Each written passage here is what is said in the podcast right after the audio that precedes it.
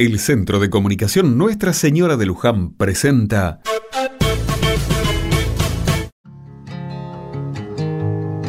Otra mirada. Qué lindo el amanecer de este domingo. No es que me haya despertado tan temprano. Al contrario, la claridad cortó mi dormir. Dice el dicho que al que madruga Dios lo ayuda. Y vaya que lo hizo.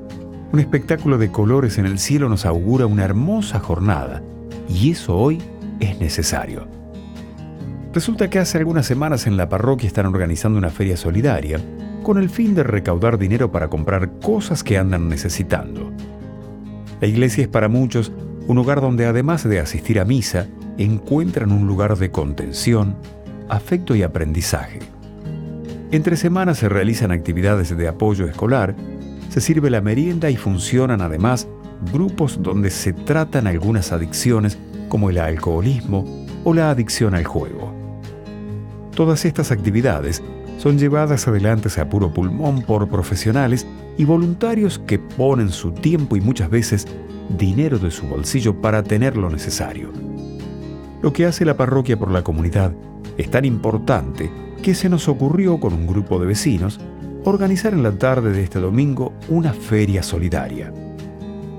Con lo recaudado, los voluntarios que participan en las distintas actividades tienen para comprar materiales o lo que precisen para llevar adelante tan noble tarea. Durante la semana, fuimos separando lo que teníamos en casa que estuviera en buen estado y pudiera ser interesante para que otro lo compre. Por acá juntamos algo de ropa y algunos libros.